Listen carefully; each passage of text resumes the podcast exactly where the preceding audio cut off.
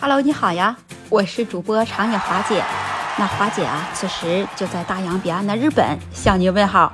因为啊，华姐就在这里生活，已经生活好多年了。今天华姐在小店里呢，来了几桌家族式的客人。这里边呀，有几个小孩子，每个小孩子的手中呢，都拿着一台游戏机。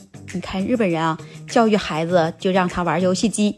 你看我们中国人呢，那我们中国人家的孩子啊，就是学习。那你不学习，你能会什么呀？是不是？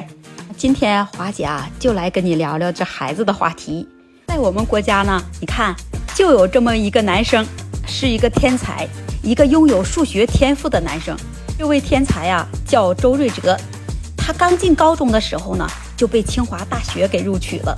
有这么一个出色的孩子，那你看他的家庭是让多少人来羡慕呀？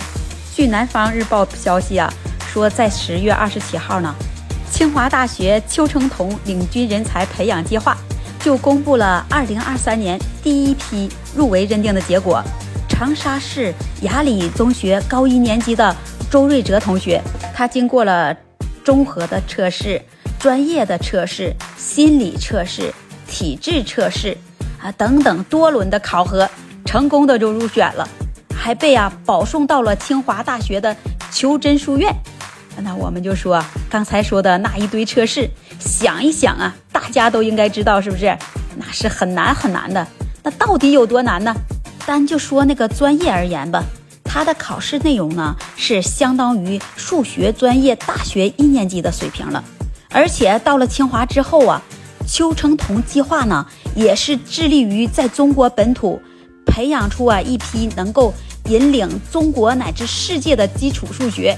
以及啊相关应用领域发展的领军人才，毫不夸张地说，这就是咱们国家未来数学的希望。想来呀，大家对这个承载着我们希望的少年，到底是一个什么样的人，也是很关心的。那据他的同学和老师说呢，周瑞哲啊，从初一开始就是同学们膜拜的大神，在班上是相当受欢迎了。他曾经高票当选过三好学生。老师对他的评价呀，也是特别高，说他丝毫都没有傲气娇气，是一个非常低调内敛的人，而且呢很有正气感，心有梦想，关心着时事，胸怀大局。说他在上初一的时候啊，他就开始自己写公众号了。那谁能想到啊，在初一时他写的文章呢，就算是他的老师啊，呃也要消化了很久。如果。华姐说的，你不信，或者是你不知道，那不妨你去把他的公众号打开看一看，不要紧啊，没关系，主要是看他到底写了些什么。老师啊都会给他留言呢。那谁能想到啊，就一个初中生也可以写出专业性的这么强的文章。还有的老师说，他把周瑞哲同学的文章从头到尾看了一遍，还消化了好长时间呢，浪费了很大的功夫。那不得不佩服，的确是太专业了。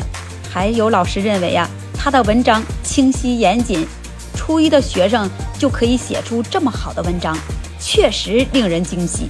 这些不好消化、无理数估算的问题，竟然就是人家初一的时候的作品。你看看，太不可思议了吧？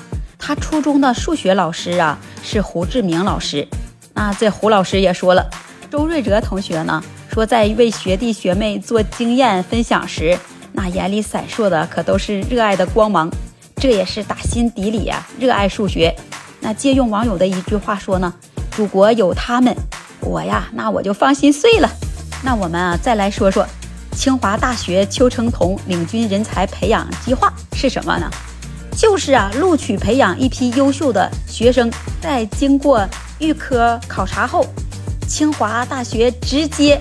提档，本硕博直接连读，培养模式是三加二加三，要在十年之内培养出一批不需要出国取经的，完全在中国本土就能成长起来的世界一流的学者。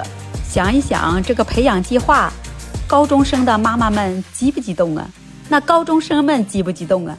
那就不如行动起来吧，为自己的梦想来拼一把。人生啊，也就没有什么遗憾了，对吧？那不管是清华还是北大，不管有什么天赋，就像啊那句话一样，天才是用百分之九十九的汗水加上百分之一的灵感换来的。哪怕没有那百分之一的灵感，那怎么办？